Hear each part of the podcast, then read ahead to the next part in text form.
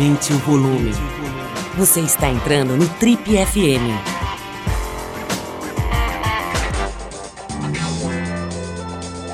Oi, eu sou o Paulo Lima e você está acompanhando a versão podcast do Trip FM. Bom, hoje o Trip FM recebe um dos maiores nomes do esporte brasileiro e mundial na atualidade. Ele é uma das grandes figuras da Mixed Martial Arts, né? as artes marciais mistas. Estamos falando do Charles de Oliveira, mais conhecido como Charles do Bronx, que foi nada menos do que campeão mundial do UFC, tem o cinturão do UFC. Na verdade, hoje ele não é o detentor do cinturão, mas ele foi campeão mundial por algum tempo e é respeitadíssimo, é reconhecido como uma das grandes estrelas do UFC, que é a companhia, a empresa mais importante, né, o evento mais importante dessa combinação das artes marciais. Ele vem de origem bastante humilde, a mãe dele foi faxineira, né, vem dessa, dessa atividade, e o pai trabalhava na feira, tinha uma barraca na feira, feirante.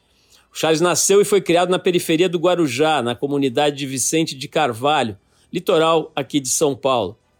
Foi lá que ele, quando ainda criança, ouviu dos médicos que nunca praticaria uma atividade física por causa de um diagnóstico de reumatismo e de sopro no coração. Super obstinado e teimoso, ele deixou a vida ser tomada pelas aulas de jiu-jitsu e focou no cinturão de melhor do mundo. Desde moleque ele fala que já sabia que seria, que conseguiria ser um dos grandes desse esporte. Ele assinou com a maior organização de artes marciais do planeta, que é a UFC, e precisou de 28 combates até receber a chance de lutar pelo lugar mais alto na modalidade dele. E ele venceu para a alegria dos brasileiros e dos fãs do Charles do Bronx. Meses mais tarde ele teve um problema para bater o peso, né, como se diz na linguagem das lutas, para alcançar o peso necessário para lutar numa categoria.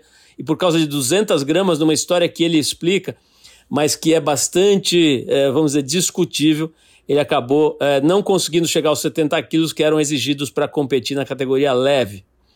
Bom, é com muita honra que a gente vai conversar aqui, receber o lutador profissional, pai da Tayla, de 5 aninhos, e dono de um cavalo, de alguns cavalos de corrida, Charles Oliveira, mais conhecido como Charles do Bronx, um faixa preta real, raiz.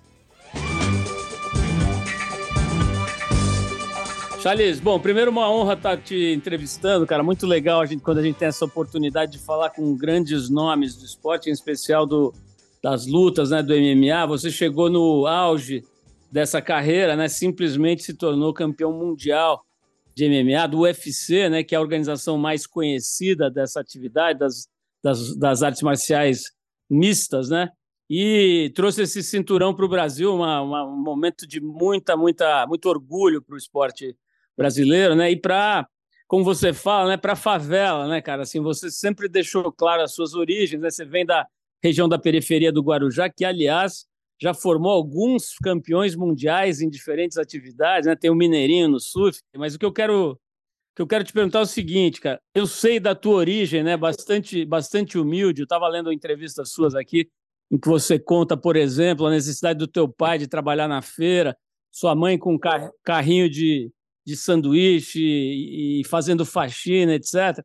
Queria que você desse um breve relato, cara, da tua origem, porque apesar dessa origem bastante humilde, você fala nas suas entrevistas que a sua mãe te conseguiu, te, seus pais conseguiram te colocar, por exemplo, fazer natação, para fazer outros esportes e tal. Quer dizer, eles sabiam que o esporte era uma maneira de te educar, né? Queria que você contasse um pouquinho da tua, da tua infância ali, como é que era o ambiente onde você nasceu na região de Vicente de Carvalho, periferia do Guarujá? Cara, uh, eu, eu, nunca, eu nunca vou negar né, onde que eu vim, sempre vou falar a mesma coisa. Charles foi um moleque que foi criado dentro da comunidade, dentro da favela, periferia, né? Mas graças a Deus tive, é, pessoas ao meu redor que sempre me impulsionaram para me colocar, sabe, num, num, no caminho certo da vida, né? Então, pô, graças a Deus eu pude estudar, não, o time que eu consegui, minha mãe e meu pai sempre colocou a gente no meio do esporte, natação, judô, karatê, sabe, futebol que era minha paixão, né? Porque as, na comunidade tem muito projeto social, né? Então minha mãe sempre conseguia colocar a gente pelo fato da minha mãe trabalhar dois empregos. Minha mãe, minha mãe trabalhava como faxineira, né, em dois empregos. Meu pai trabalhava na feira como feirante, trabalhava no matadouro. Então, desde cedo, a gente entendeu que a gente tinha que lutar, que a gente tem que se dedicar para a gente poder uh, ser alguém na vida, né? Conheço todo o lado errado da vida, conheço porque vivi dentro da comunidade, então quem mora dentro da comunidade sabe como funciona, sabe como que é.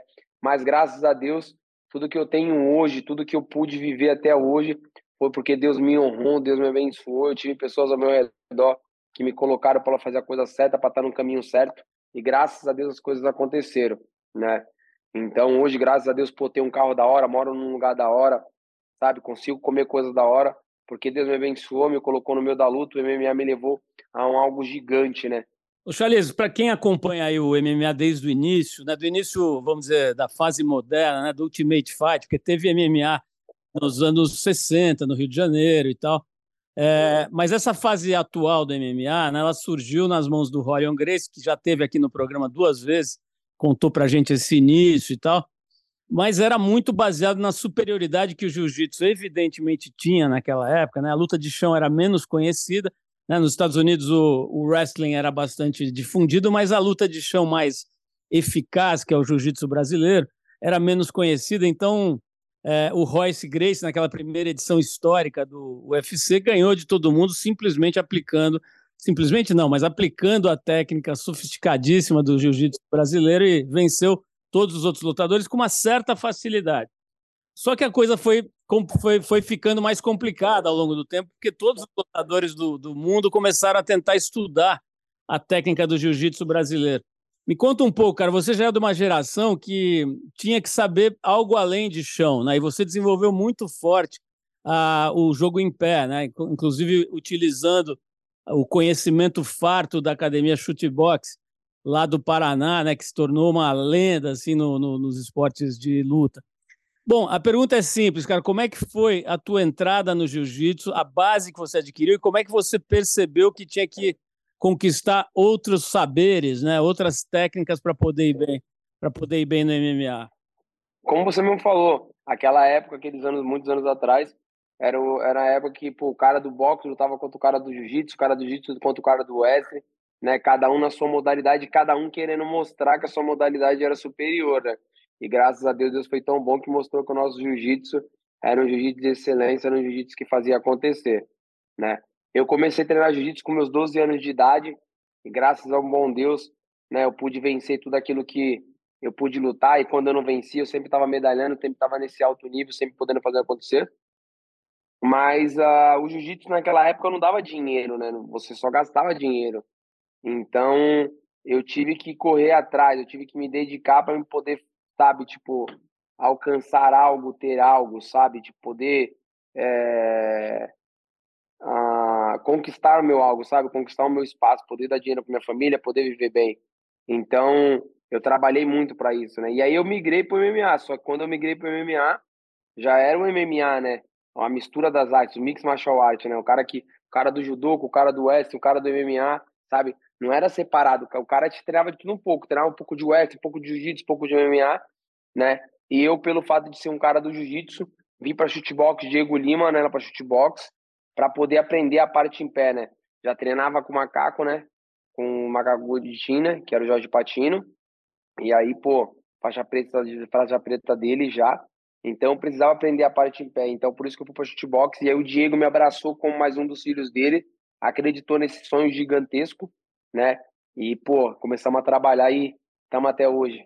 Ô, Charles, quem acompanha suas lutas vê sempre que tem uma equipe grande, né? Não só suas lutas, como as suas entrevistas, você sempre frisa, né? O fato de ter nutricionista, de ter é, diferentes tipos de preparação física e tudo mais. Queria ter uma ideia, cara. Você citou o Jorge Patino Macaco, eu me lembro de ter visto grandes lutas dele. Ele era um, ele era completamente tomado, né? Ele era o, o arquirrival do Ryan Grace e tinha lá o Pelé, que, que era companheiro de treino dele, de luta. Enfim, é, eu sei que tem o Jorge Patino uma importante é, ferramenta de construção da tua carreira né, no jiu-jitsu. Você citou o Diego também da chutebox. Conta como é que é a equipe de um atleta de ponta, de um campeão, campeão mundial de, de artes de mixed martial arts, né? O que, que tem, o que, que precisa ter para chegar no nível que você chegou? Cara, hoje, graças a Deus, né? Pô, tenho toda a equipe da parte do Chutebox de Gunima, junto com a Macaco Team, junto com a minha equipe do Guarujá, academia de academia de musculação da arena, né? Mais a New One que dá todo o suporte para nós de exames, treino de preparação física, né? Aí você tem massagista, tem fisioterapeuta, nutricionista, o cara que cuida da sua alimentação. Então hoje, hoje graças a Deus, né, a, a nossa família, nosso time é, um, é uma equipe gigantesca, né? Sem contar o time que tem que trabalhar comigo, a minha parte de marketing, com a, com a minha parte do meu dia a dia, redes sociais. Então, tipo assim, só de redes sociais, captar patrocínio, poder levar o nome do Charles cada vez mais, furar essa bolha do MMA, só dessa parte que trabalha comigo, comigo, são 30 pessoas, só dessa parte que trabalha comigo. Redes sociais, Facebook, Twitter, Instagram, patrocinadores, né, uh, YouTube, né, Bronx TV. Então, só dessa parte são 30 pessoas. E aí, se você for colocar mais a parte na parte de treinamento, aí, filho, dá muita gente, porque é nutricionista, fisioterapeuta, massagista, né, a professora de Muay Thai, professor de boxe, professor de wrestling, professor de jiu-jitsu, né, fora toda a equipe que tem de, de parte de sparring. Então é um time gigantesco. Eu acho que ah, o que a gente vem fazendo hoje, eu acho que nunca teve no mundo do MMA, né, dessa forma, né, pessoas fazendo com a intenção de ah, se tornar uma lenda, deixar um legado, furar essa bolha do MMA, que pessoas de, o cara do futebol, o cara do o cara que faz a novela, o, o senhor de idade possa saber quem é o Charles, então a gente está com a proporção gigantesca de pessoas que estão tá trabalhando com a gente. Ô Charles, eu, eu no início aí do, da, na primeira pergunta é, me escapou o nome do Condzilla, né, cara? É um, acho que pode se ah, dizer, pode se dizer um campeão mundial também de visualizações no YouTube, né? O cara conseguiu estabelecer um tipo de linguagem com os vídeos dele que se tornou Sim o maior, o maior detentor de views aí do vídeo do, do, do YouTube. E, e uhum. citei, citei o Mineirinho, no Adriano de Souza, né, que se tornou campeão mundial de surf profissional. Vocês três vêm da mesma região, cara, que vamos combinar que é uma região pobre, né, cara? Uma região de pouquíssimos Sim, recursos. com certeza. Como é que, o que, que você acha, cara, que tem aí na água da, da, da periferia do Guarujá que fez vocês três chegarem ao topo do mundo? Cara, tem muito mais gente, né? Tem o Kevin Huffley também, que é campeão do Mundial de Skate, né? Ah, se a gente for falar, tem vários outros, para a gente não acabar esquecendo. Então, eu acho que na realidade é você acreditar, né? Você. Acho que o, o, o mundo tá aqui, o sol brilha para todos, né? Eu acho que aqueles que acreditam verdadeiramente, né? Que se dedicam verdadeiramente, que estão dispostos a sangrar, suar, não importa se está chovendo, tá ligado? Ou se tá nevando, se tá fazendo sol, levanta da sua cama para trabalhar, se dedicar, né? E as coisas acontecem, né? Para minha vida foi desse jeito, tá sendo desse jeito. Eu acho que o Mineirinho foi a mesma coisa, pro Kevin a mesma coisa, pro Gonde a mesma coisa. Entre outros moleques que estão chegando com, com, com, força total, que ainda não foram vistos, mas ainda vão ser vistos, né? Pessoas que vêm trabalhando, né? Quando você vem de dentro da comunidade, você já acorda já todos os dias, né? Numa batalha gigantesca para você não se perder para o mundo errado então, acho que quando você acredita, quando você se dedica, você né, acredita verdadeiramente em Deus, as coisas acontecem. Ô, Charles, eu estou lembrando da entrevista que eu fiz com o Condzilla aqui mesmo, e ele falando sobre a batalha da mãe dele, né? Se não me engano, ela fazia faxina também. E, e ele falou para mim que ele passava sempre em frente a um, condo, a um condomínio famoso lá do Guarujá, onde a mãe dele fazia faxina. Ele falou assim: um dia eu vou morar aqui né? E de fato depois eh, ele comprou uma casa lá, se não me engano ele mora lá e tudo. É, você fala sempre nas suas entrevistas também, cara, a importância de, de alcançar um conforto material, de dar um conforto legal para sua família, de, de, fazer doações. Eu já vi no seu Instagram lá várias vezes você levando cestas básicas e fazendo outros tipos de, de ações sociais. Mas eu queria falar sobre dinheiro, cara. Eu sei que você conseguiu ganhar uma grana boa é, já na, na, na luta profissional. Como é que é? Mas você continua morando né, na sua região, na, na sua quebrada aí. Como é que é essa questão, cara? Você teve uma. uma conquistou uma quantidade de, de, de bens materiais significativa, você está confortável com grana. Por que, que você continua morando? Me conta o que, que te faz se manter na sua quebrada. Cara, na realidade, né, os valores que as pessoas veem não é os valores, não é os valores reais, lógico. Ninguém é bobo, todo mundo sabe que eu ganhei dinheiro, mas não é o valor que as pessoas falam que eu ganhei, né? Eu continuo morando no Guarujá. Hoje eu não moro mais perto de uma comunidade. Hoje eu moro na Enseada, mais perto da praia. Uma casa bem mais confortável, né? Então, pô, dirijo um carro da hora, sabe? Tenho uma casa da hora, me visto bem, tenho roupas boas, né? Isso aí é, isso aí é merecimento, né? no, no, meu caso, eu sangrei, eu suei, eu me machuquei, eu tomei soco na cara para poder para poder viver disso, né? Poder dar um algo melhor para minha família, poder dar um conforto para minha família, poder dar uma comida melhor para minha família, né? Então, eu, eu, acho que o propósito de tudo isso aqui, você se dedica, você toma soco na cara, você ah, acorda todos os dias cedo para isso, para você ter um algo legal, para sua filha ter um algo legal, para você comer um algo legal, para você viver um algo legal, tá ligado? Então, esse é o mais importante, sabe? Isso que é o legal da, da, da coisa.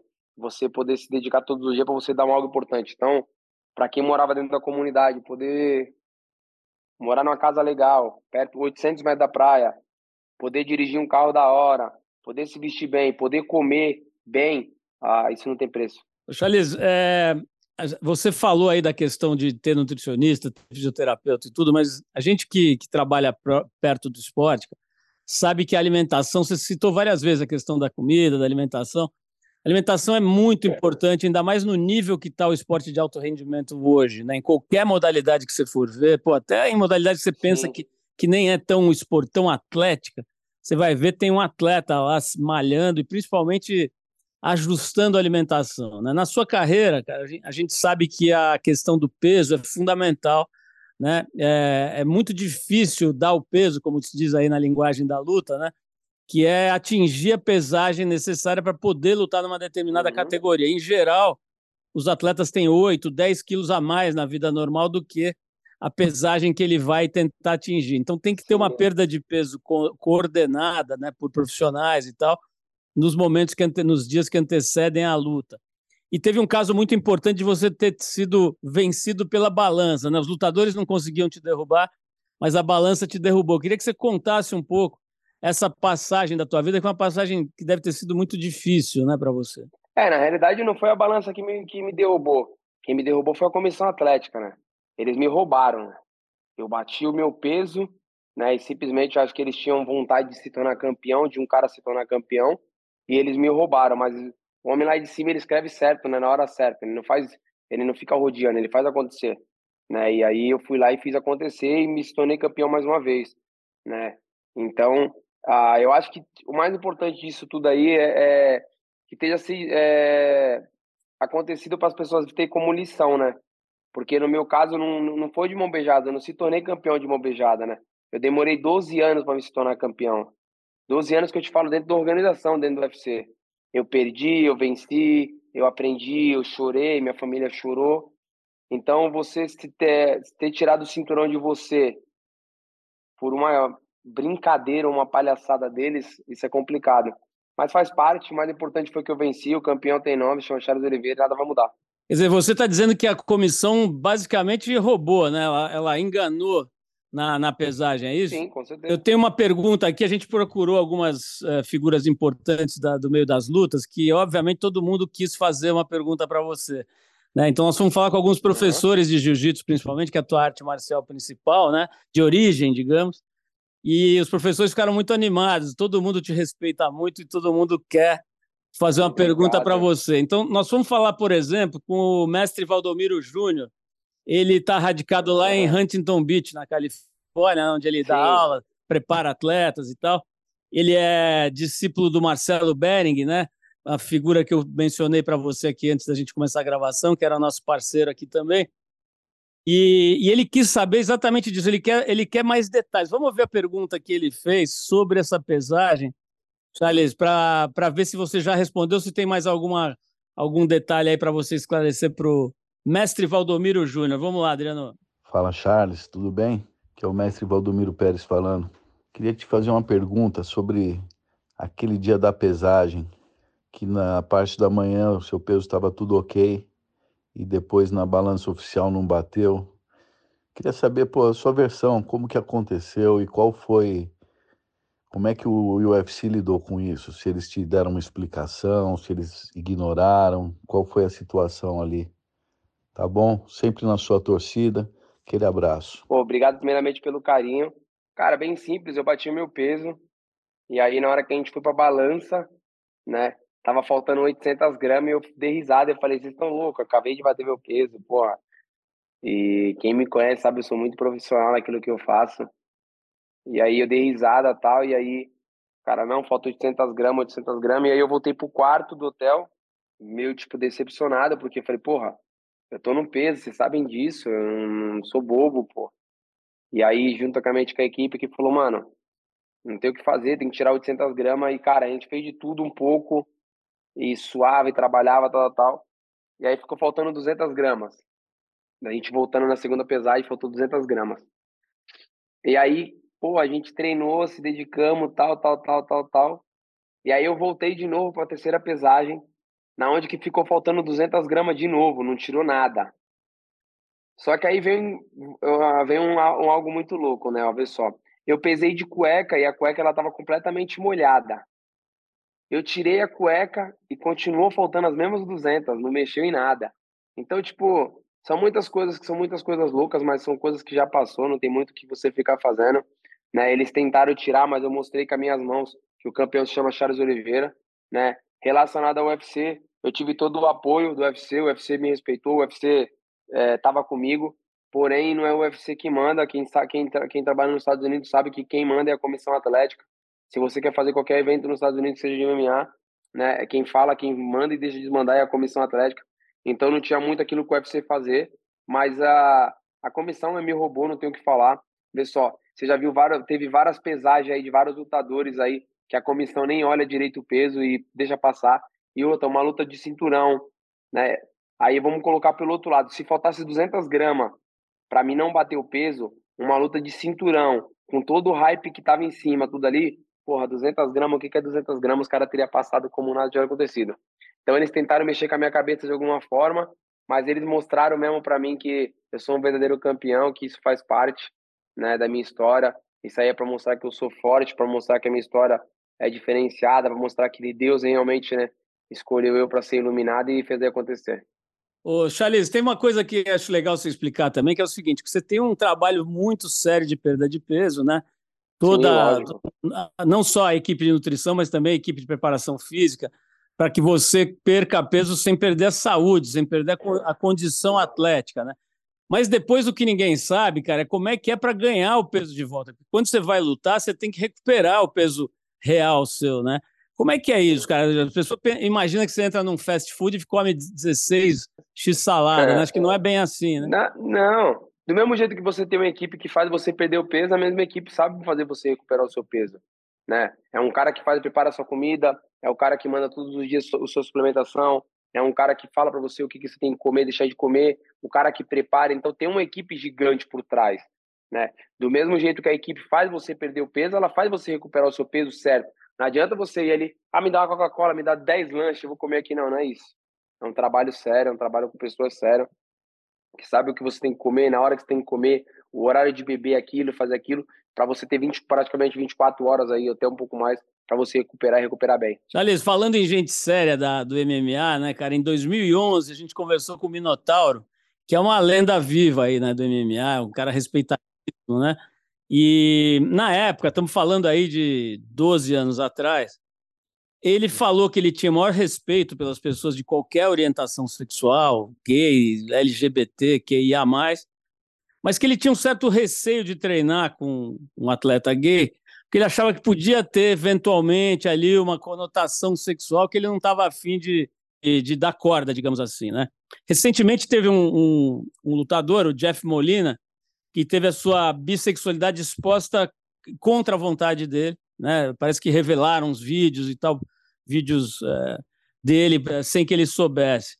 Como é que você vê isso, cara? Como é que você vê essa questão da orientação sexual? Existem atletas MMA que são assumidamente gay? Não existe? Você treinaria com um atleta gay? Você teria algum tipo de restrição? Como é que você vê isso? Cara, na realidade, né, o mundo está aqui, como eu falei, o sol está ali para todo mundo, né? Ele nasce para todo mundo. Cada um, a vida é feita de escolhas, você tem que fazer suas escolhas, né? Pô, se o, se o cara gosta de homem, se a mulher gosta de mulher, faz parte deles. Eu acho que a treinar, treinaria normal. Eu acho que acontece a gente tem que ter o respeito. Simplesmente é isso, tem que ter o respeito. Cada sexualidade na sua, cada pessoa na sua. Se você tem o respeito, né, lógico, se você tá treinando com um cara que ele é gay, né, fala assim, e você tá dando ousadia para ele, aí sim tem como ele te dar ousadia. Se você treina com um cara e você treina sério, ah, cabe o respeito. Charles, falando em respeito, cara, como eu já falei, os professores de jiu-jitsu têm o maior respeito e admiração por você. A gente foi ouvir mais um. Obrigada. Dessa vez é o Sandro Padial, que além de ser faixa preta e professor, ensina crianças, adolescentes e tal. Tem uma academia muito legal. Ele tem também um canal de, de informação da história, sobre, de história do, das lutas das artes marciais, que é muito legal. É, ele quis fazer uma pergunta para você também. Vamos dar uma escutada aqui, daí você responde, por favor. Charles, gostaria de saber qual a importância do Bushido dentro do seu treinamento para se tornar um grande campeão. Quanto você se dedica ao treinamento físico e quanto ao treinamento mental? Sou o Sandro Padial, do canal do YouTube Padial Jiu-Jitsu. Grande abraço. Cara, eu acho que na realidade é, é, é, é como posso falar? Eu acho que é tudo uma balança, né? Tanto seu mental como seu espírito, como seu físico, é tudo, é tudo, é tudo uma balança. Não adianta você estar tá com o mental 100% se você não está com o físico bom, ou você não está com o físico 100%, o seu mental não está bom. É uma balança, quando os dois estão 100%, né, as coisas fluem, né? Eu falo muito do jiu-jitsu, né? O jiu-jitsu, quando ele entrou na minha vida, ele, ele entrou para mim a ter mais respeito com o próximo, ter mais respeito com meus pais, mais, mais do que eu já tinha, sabe? Respeito ao próximo, respeito à minha família, respeito aos amigos, sabe? Me, me, me ensinou muito, o jiu-jitsu me ensinou muito. Então, eu acho que, na realidade, quando você começa a fazer uma arte marcial, você começa a entender ela, o sentido, por que isso, por que aquilo, por que esse ponto, por que aquele, as coisas começam a andar. E quando você começa a focar numa parte de querendo ser um grande lutador, eu acho que quando você consegue colocar essa balança, sabe, do seu mental, com o seu físico, seu espírito, sabe, com a sua fé e tal, as coisas começam a subir junto, vai embora, acontece. Charles, tem uma, um ditado popular, né, que é muito engraçado e, na verdade, tem, carrega uma sabedoria embutida, que é aquela história de você vê as cachaças que eu tomo, mas não vê os tombos que eu levo, né? Você, numa entrevista, cara, muito interessante, você falou como é que é apanhar, né, cara? Apanhar é um negócio sério, que precisa saber apanhar também, né? Você fala numa, numa dessas entrevistas que eu achei muito interessante, por exemplo, sobre tomar soco nos braços, né? Você faz aquela posição de guarda e muitas vezes aqueles braços são metralhados, né? Os socos que eram para atingir a cabeça atingem o braço. Se você fala assim, olha, cara, já teve uma situação numa luta em que eu fiquei na dúvida se eu preferia apanhar na cabeça ou no braço, porque meu braço estava doendo tanto, com tanto calombo, que eu não aguentava mais tomar porrada no braço e tal.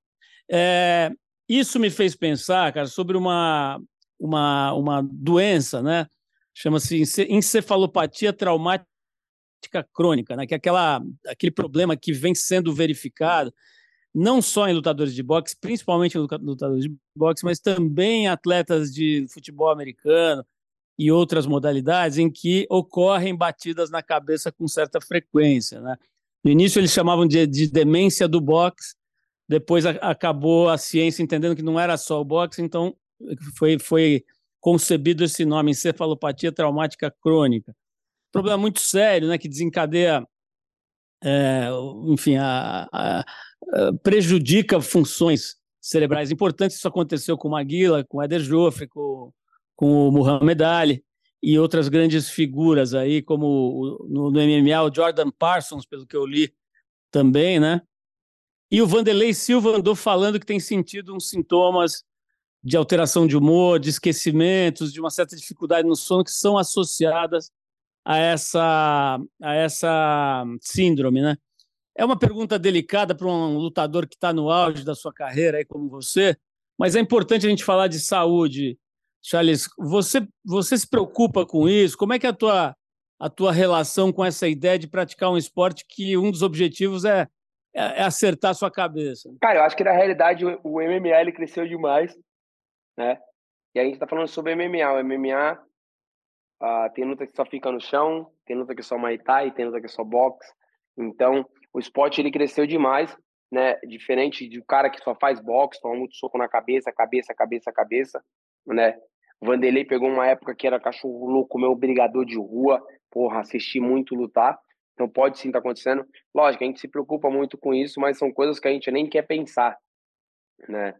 A gente nem quer pensar para que, sei lá, eu nem penso muito nisso, nem quero pensar sobre isso, nem ligo muito para isso, para me ficar para não ficar com isso na cabeça, sabe? Pensando nessas coisas, pô isso, pô aquilo. Então, são coisas que verdadeiramente eu nem penso. Charles, você, você disse também já algumas vezes que você queria muito. Eu, eu me lembro você falar numa entrevista que você, primeira vez que você pisou numa academia de jiu-jitsu, tinha umas revistas de lutas na, na mesa, né? Você falou, pô, eu vou, eu vou estar nessas revistas, eu quero estar nessas revistas, quero, quero brilhar nesse negócio. Você conseguiu isso, né? Mas a gente sabe também, cara, com a fama, né, com a, expo a exposição enorme que você vem tendo, depois de se tornar campeão mundial principalmente, é, vem também o peso, né, cara? Você começa a não ter mais uma vida de anonimato, você começa tudo que você faz é visto, é analisado, é às vezes criticado, né? A gente viu o exemplo do, do Medina, né, surfista campeão mundial, que teve uma espécie de breakdown, assim, uma, ele precisou parar, né, precisou sair do, do esporte dele, da profissão dele, dar um tempo, se afastar de tudo para se recompor e ele declarou né, que teve uma depressão profunda, séria, etc, etc. É, e ele associa isso muito a essa grande exposição que você acaba tendo né, nesse mundo das redes sociais e tal. Pô, cada passo seu é mediado, né, é divulgado, é criticado, é observado. Isso te afeta de alguma maneira, cara? Você nem, nem pega em vocês? Cara, na realidade, vê só. Há 10, 15 anos atrás, eu sonhei com tudo isso aqui. Eu sonhei em ser famoso, eu sonhei em aparecer em revista, eu sonhei em estar dando entrevista, eu sonhei em parar a rua, eu sonhei em parar shopping, eu sonhei em fazer tudo isso. Então hoje, quando você sonha, ele só e você continua sonhando, sonhando, ele vive um sonho. Quando você sonha, você luta, você se dedica para fazer se tornar realidade, ele é o certo. Então eu sonhei, eu trabalhei, eu me dediquei para se tornar real. Hoje eu venho vivendo tudo isso. Qualquer lugar que eu chego, eu paro tudo, eu bato foto, eu faço gravações, eu faço vídeo. Tudo isso ele tem um preço, tem uma fama. Ah, eu vou sair com a minha uma colega ali, tem alguém batendo foto, no outro dia tá na rede social. Uma coisa que eu falo errado aqui, tá na rede social. Um vídeo que você faz tá na rede social. Do mesmo jeito que vai ter 300 pessoas te aplaudindo, vai ter dois filhos de uma boa mãe que estão ali só esperando você errar para poder querer te ferrar também. Então, o que acontece é o seguinte: quando você sonha com algo gigante, você sabe que vai vir proporções gigantes. Então você que tem que tomar cuidado com isso. Para que que eu vou estar num bar bebendo, sendo que eu sei que vai ter gente filmando? Então, às vezes você é uma balança. Você tem que tomar cuidado onde você está pisando para você não afundar. Somos seres humanos, erramos, acertamos e aprendemos, sim. Porém, quando você sonha, quando você tem um sonho gigantesco, você tem que tomar cuidado onde você está pisando, porque você não pode pisar errado, porque se você pisar errado, um pouquinho em falso, vai ter 30, 40 negros que vão estar tá lá para te criticar, e esses 30, 40 negros que vão te criticar não fazem porra nenhuma da vida, a não ser ficar esperando você errar para poder falar.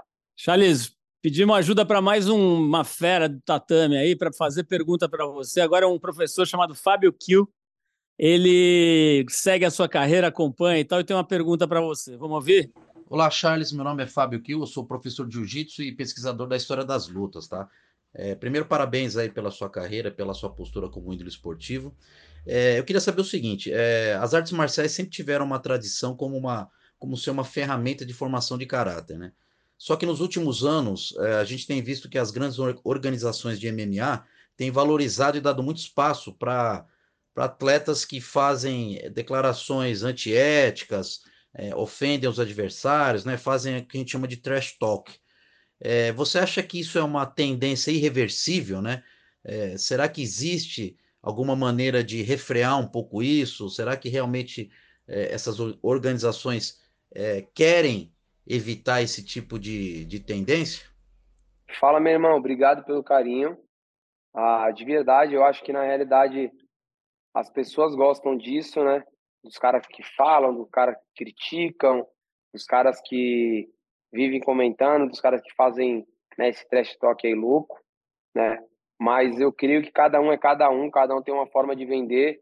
A minha escola, a minha equipe, a minha família me ensinou, né, a você ter respeito com o próximo, a você se pôr no seu lugar, né? E eu vendi minhas lutas dessa mesma forma, eu nunca vou vender falando, criticando, fazendo acontecer, né? Então, de verdade, cada um vende de uma forma, cada um fala de uma forma.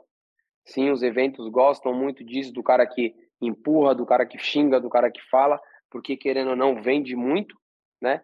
Mas eu, é, eu não gosto disso, eu não vou fazer isso, né? E tem muitos outros lutadores que vêm também no mesmo embalo do que o meu, que gosta de vender a luta na hora que tá dentro do case, saindo na porrada, mostrando e fazendo história. Charles, vamos falar de um outro tipo de atleta, cara, que é o cavalo atleta, né? Os cavalos de corrida são a versão animal dos atletas, né, cara? São tratados Sim. como atleta, tem que se preparar, tem que olhar para a alimentação, a própria medicina, né? A veterinária focada no, no, no, cavalo de corrida. Eu soube que você tem um cavalo de corrida e que você gosta disso. Me conta de onde veio essa paixão aí. Cara, desde moleque eu sempre fui apaixonado pelos animais, né? Desde moleque fui apaixonado pelos cavalos. Ah, mas há uns cinco anos atrás, acho que tem menos, eu fui apresentado para o mundo do American Trot, o dia me levou. Não, a gente são uns cavalos de corrida. Eu devo ter uns 10 cavalos de corrida que estão correndo, se dedicando. Esse final de semana tem corrida agora em Piracá. Esse final de semana a gente vai estar lá em Piracá vendo os cavalos correr. Então, eu sou apaixonado. E o bom é que também são atletas, fazem massagem, fazem acupuntura, fazem ventosa, fazem gelo, né? Tomam suplementação, então são igualzinho atletas, né? Lutadores igual eu né, que acreditam também, que correm para poder vencer, que acreditam que estão para correr para vencer. Então isso é muito importante. Eu estar tá no meio de, desse bolo de coisas que são atletas que, né, principalmente aquilo que eu amo, que é o cavalo. Aliás, para a gente ir terminando aqui, cara, tem uma pergunta que não dá para não fazer, que é como é que é perder, né, cara? Você, para você ganhar e ser campeão, você tem que saber perder, e você fala sobre isso. Eu acabei de, acabei de mencionar, né, aquele trecho da entrevista em que você fala como é que é apanhar, né? As pessoas querem saber como é que é bater, ninguém quer saber como é que é apanhar. É, como é que foi perder o cinturão, cara? Esse, esse deve ser um momento bem difícil, né? Você perdeu para o lutador russo recentemente, né? Acho que o nome dele é Islam Makachev, é isso? é isso? Que pegou o cinturão da sua mão. Como é que foi esse momento da tua carreira? Cara, com certeza triste, todo mundo vai ficar triste quando perde. Mas o mais importante é como você tá, é, o seu mental, né? Você imagina o seguinte, que todo mundo no mundo queria ter uma Ferrari. Você acha que a Ferrari ia dar conta? Não. Você imagina se todo mundo no mundo queresse fosse milionário, ou todo mundo fosse querer ser campeão. Como que ia acontecer se na casa eu, eu queria ser campeão, você queria ser campeão? Como nós ia lutar? Nós ia ter que lutar a vida inteira. Então, na realidade, é tudo fase, é tudo tempo, né? Você tem que realmente acreditar, querer se dedicar para que as coisas aconteçam. Você vai vencer, vai vencer. E quando você perder, você tem que dar uns passos para trás, respirar e continuar andando para frente. O campeão não é só aquele cara que só vence, vence, vence, vence. O campeão é aquele que na hora que, né, que ele toma aquele tropeço, que ele cai, ele sabe respirar, se erguer, levantar e andar para frente de novo para se tornar campeão. Então é tudo fase, né? Eu tropecei algumas vezes, eu venci, venci, venci, eu tropecei de novo. Agora cabe a mim se erguer, pegar na mão do homem lá de cima, acreditar e fazer tudo de novo para se tornar campeão mais uma vez. Charles, para a gente fechar aqui, última pergunta minha aqui. Seguinte, a gente volta e meia conversa aqui no programa com lideranças é, que estão fazendo a ponte entre o mundo pobre e o mundo rico aqui no Brasil. Né? Eu conversei há algum tempo, por exemplo, com o Celso Ataíde, da, da CUFA, né, que é uma dessas figuras que tem feito um trabalho super importante, o próprio Preto Zezé também, que é o CEO, presidente da CUFA, e outras figuras que têm feito um trabalho importante para ligar o mundo pobre com o mundo rico e fazer o, o fluxo do dinheiro e da, da, da riqueza rodar, né? É, uma coisa que eles falam, que eles repetem muito essa, essa frase da favela venceu e tal, mas eles também, eu percebo que eles, eles tomam muito cuidado para não parecer que é um fato consumado, que já deu tudo certo, porque não deu, né, cara? As pessoas pretas e pobres são paradas na rua, abordadas com violência, eh, tem, é, recebem menos pelo trabalho, é, são discriminadas do ponto de vista racial e também social. Quer dizer, está longe de ter uma, uma, uma, vamos dizer assim, um motivo para comemorar, o Brasil comemorar a igualdade. Nós temos desigualdade brutal. Como é que você vê, cara? Você acha que a gente que a gente está indo para um caminho melhor ou continua um buraco negro em termos de desigualdade? Olha, eu acho que de verdade, quando eu falo muito isso, a favela venceu, mas eu falo isso porque eu saí de dentro da comunidade e eu estou vencendo na minha vida, né? E para que outras pessoas também possam acreditar e surfar nessa onda gigante para poder vencer. Mas eu acho que de verdade Acho que o Brasil é muito complicado, tem muitas pessoas carentes, muitas pessoas pobres, muitas pessoas que passam fome, passam muita necessidade. Eu sempre estou fazendo ações sociais, doando cesta básica, algumas coisas, sempre quando eu posso estou fazendo, né? Mas eu creio que o Brasil ah, ele precisa muito é, dar uma olhada nessa parte, principalmente das comunidades, né? Tem muitas pessoas de bem lá dentro que estão passando necessidade, que passam fome, passam frio, não tem nem onde dormir, muitas crianças, né? Ah, eu acho que às vezes a gente olha só para um lado, né? Igual vamos usar aqui o Guarujá, você olha só aqui a praia, as praias maravilhosas, mas o que tem atrás? E as favelas, como que estão?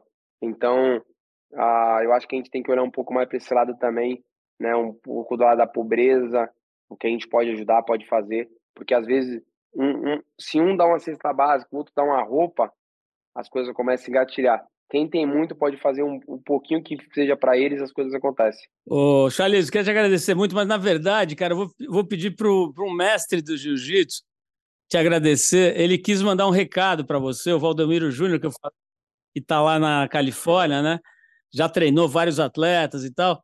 É, ele quis mandar um recado para você, eu acho que você vai gostar de ouvir. Vamos lá. Pô, eu queria deixar um grande agradecimento para você por representar o Brasil, representar a nossa linhagem. Queria agradecer também ao seu mestre Jorge Macaco pela dedicação ao jiu-jitsu, a vida dedicada, né?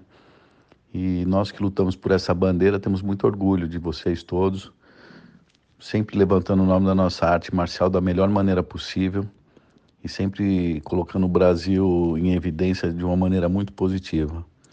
Muito obrigado, Charles. Valeu. Pô, irmão, obrigado pelo carinho. Deus abençoe nós. Né? Fico feliz demais. É o nosso jiu-jitsu cada vez mais no topo.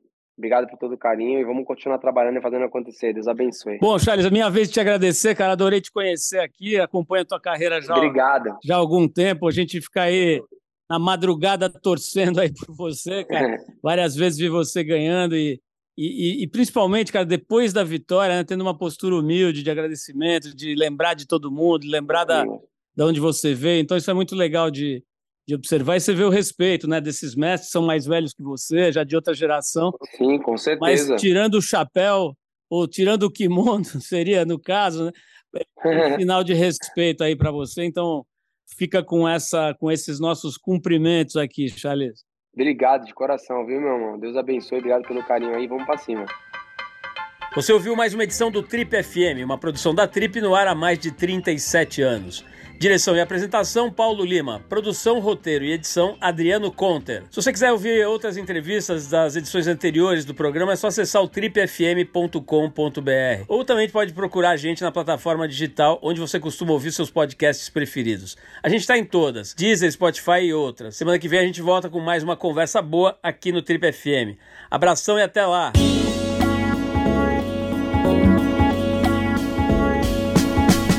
Você ouviu Trip FM.